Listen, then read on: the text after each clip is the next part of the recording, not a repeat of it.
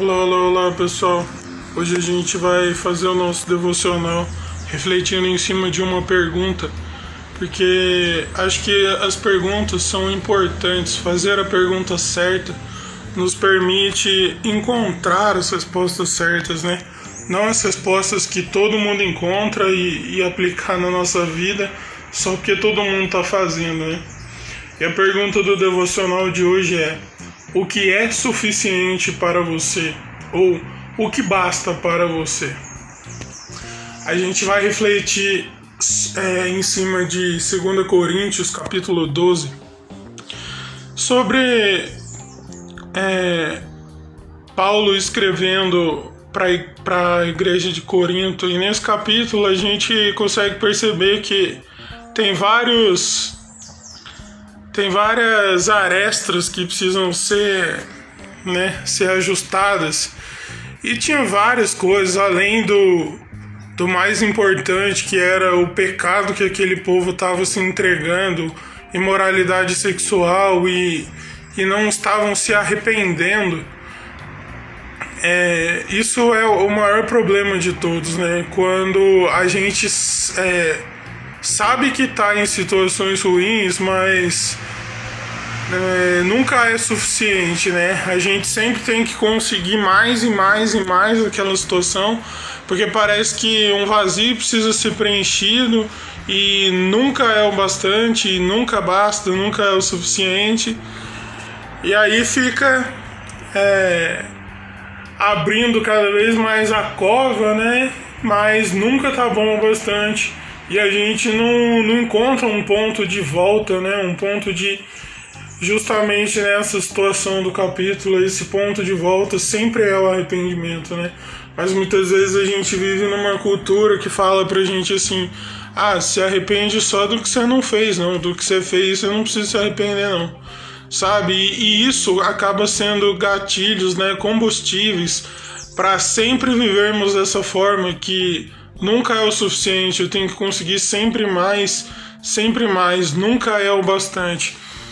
E aí a gente vai se entregando a, a ilusões, a, a, coisas vazias e a gente vai se afundando e não, e não acorda, né? Não desperta para a vida. Esse é um ponto muito importante desse capítulo. Mas tinha, é, tinha uma outra situação que existiam pessoas que estavam se denominando de superapóstolos, né? Hoje em dia as pessoas não se denominam com esse rótulo, mas elas se consideram mais do que as outras. Só porque só porque muitas vezes tem mais eloquência, né? Tem mais jeitão para falar, para expressar certas coisas, tem mais carisma, né? Se bem que carisma nunca significou caráter, né? Você envolver uma pessoa com um discurso não significa que aquilo está revelando seu bom caráter, né? Quem, quem, quem dera é, a gente tivesse os nossos olhos abertos para o discurso de certos políticos, né? Mas enfim, isso é um assunto para uma outra situação. Mas tinha essas pessoas que se consideravam melhores do que as outras, se denominavam super apóstolos, né? Em poucas palavras, se diziam é, as melhores, as mais entendidas a respeito da palavra de Deus. E dá para compreender, assim, pelas coisas que Paulo escreve, que estava acontecendo um leve desprezo, se não de todos, da maioria da, daquela região de Corinto para com Paulo. E olha só, né? A gente, se a gente estuda realmente, não para para nossa soberba, não para a gente aparecer. Mas a gente vê que desde o primeiro encontro de Paulo com Cristo, sempre foi algo surreal, né? Sempre foi algo extraordinário. E, e, ele, e ele relata ali naquele capítulo que ele conhecia uma pessoa que tinha tido uma, uma mega experiência com Deus mas só Deus sabia de todos os detalhes, mas no final das contas a gente compreende que ele está falando dele mesmo, justamente para mostrar que, olha só, é, eu já tive várias experiências com Deus, mas mas eu, eu tenho um problema aqui, né? Eu tenho um espinho na carne que ele chamou um mensageiro de Satanás, que a gente não pode especular muito o que seria, se era uma doença, se era pessoas que o, o perseguiam o tempo todo. O que ele chama é esse espinho na carne, né? E, e isso ele, ele explica, né? Ele descreve que ele clamou, clamou três vezes a Deus para Deus retirar esse espinho na carne, né? Essa dificuldade, esse obstáculo. E, Deus, e, e ele fala, né? E ele me respondeu. A minha graça te basta. Em outras versões falam, a minha graça é suficiente, porque o meu poder se aperfeiçoa na sua fraqueza.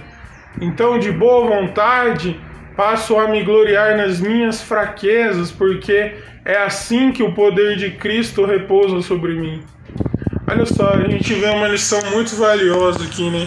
As pessoas se deixando levar pelo discurso desses tais super apóstolos, se deixando levar por situações que, que agradavam a alma, né? agradavam o coração, mas estavam esquecendo da essência do, do Evangelho, da palavra de Deus, que é o arrependimento, que é dia após dia ser transformado pelo Espírito de Deus.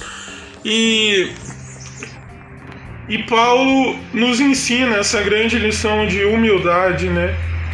Assim, não estou dizendo que ele é perfeito, não estou aqui passando pano para Paulo, mas a gente consegue compreender nessa situação que às vezes a gente quer viver correndo tanto atrás de, de, de circunstâncias, de situações desnecessárias, de, de coisas que só afundam a gente cada vez mais, né?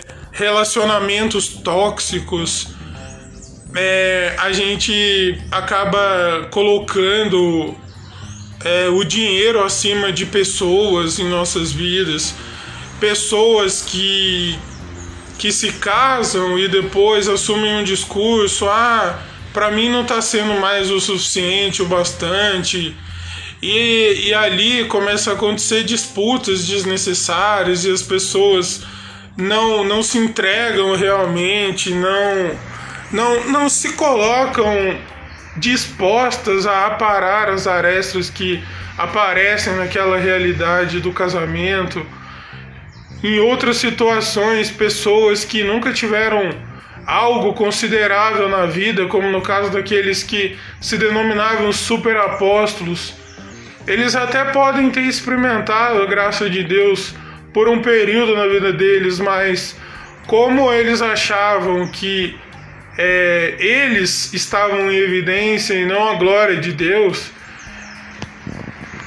a, a glória de Deus, a graça de Deus passou a não ser o suficiente para eles. E eles lutavam para cada vez mais ter o reconhecimento das pessoas. E a gente vê isso nos nossos dias. Basta uma pessoa, né? Tem, tem duas coisas que eu penso assim. É, basta dar dinheiro para uma pessoa que o caráter dela vai ser realmente revelado. Quando não tem dinheiro, assume uma, uma postura de uma falsa humildade, né? Mas quando tem dinheiro, aquele caráter depravado se revela rapidinho. E uma outra coisa é dar um microfone para uma pessoa.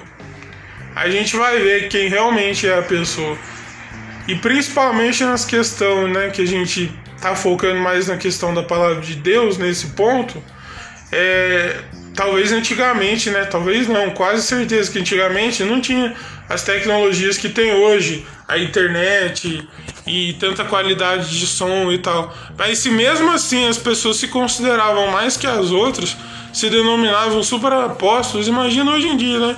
Os seguidores, as curtidas, Ai, eu tive não sei quantos comentários, tantas pessoas me seguem. E nossa, e esquecem que ela tá naquela posição porque um dia a graça de Deus entrou na vida dela e começa a se render a status, a reconhecimentos, a tapinhas nas costas. E aí, se você dá dinheiro e microfone pra uma pessoa, aí que realmente você vai ver quem que é ela. Se tiver as duas coisas juntas, você vai ver que quem realmente é a pessoa, né? É, tem a frase que diz, né? Dê poder à pessoa, mas isso muda porque às vezes a, a, as pessoas lutam por tão pouco, né? Por migalha, é, demonstram um poder, já acho que aquilo já é um poder, já é um status que acaba sendo muito relativo. Mas coisas assim que mexem com o ego, né? Com o orgulho, como dinheiro e, e colocar holofote sobre a pessoa, é que realmente a gente conhece quem são as pessoas e e aí as pessoas se esquecem, se esquecem da própria origem na vida, muitas vezes. Desprezam tantos valores que que pessoas se sacrificaram para empenhar na vida dela, a troco de quê? A troco de, de revelar o mau caráter, né? Que sempre habitou ali naquele coração.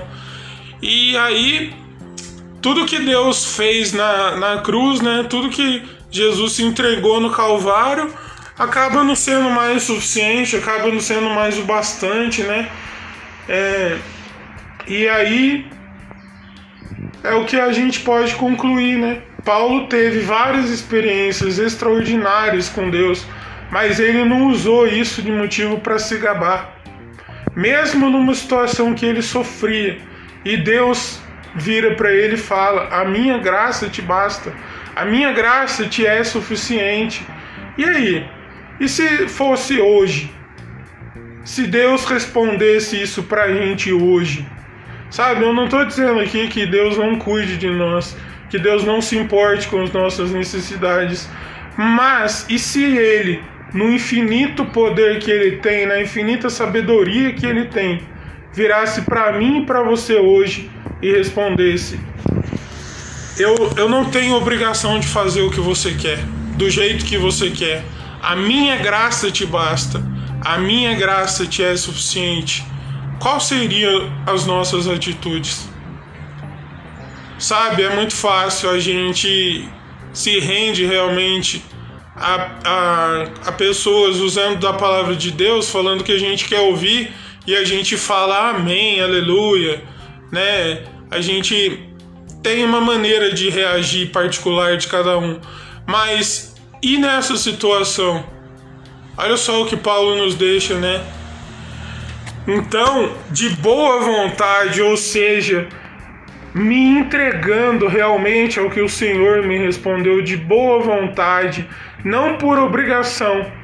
Eu vou é me gloriar na minha fraqueza, mas gloriar no sentido de que Poxa, Deus já me deu tanta, tanta experiência sobrenatural no caso de Paulo, ou Deus já cuidou tanto de mim nisso ou naquilo, que, que eu quero me gloriar no que eu quero, mas no cuidado de Deus eu não me glorio.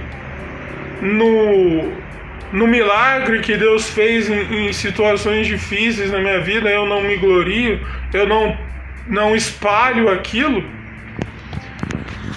precisamos realmente nos perguntar dia a dia por que batalhamos, por que lutamos tanto? Será que ficamos constantemente em busca de um preenchimento de um vazio que só a graça de Deus vai preencher? Que só a graça de Deus é suficiente? Sabe? Por quê? Por que lutamos? Por que buscamos tantas coisas? E para finalizar, é, se a graça de Deus, né, é tão maravilhosa, por que, que a gente despreza tanto isso nas nossas vidas? Porque a gente coloca tudo quanto é tipo de coisa acima de quem é Deus em nossas vidas. Se a, se, se a gente não reconhecer que é por causa dele, que é por causa da graça dele, que a gente pode até respirar, né? Se a gente não tiver essa humildade e sempre se render à soberba, ao orgulho de colocar tudo acima de Deus, as coisas nunca bastarão em nossas vidas, as coisas nunca serão suficientes.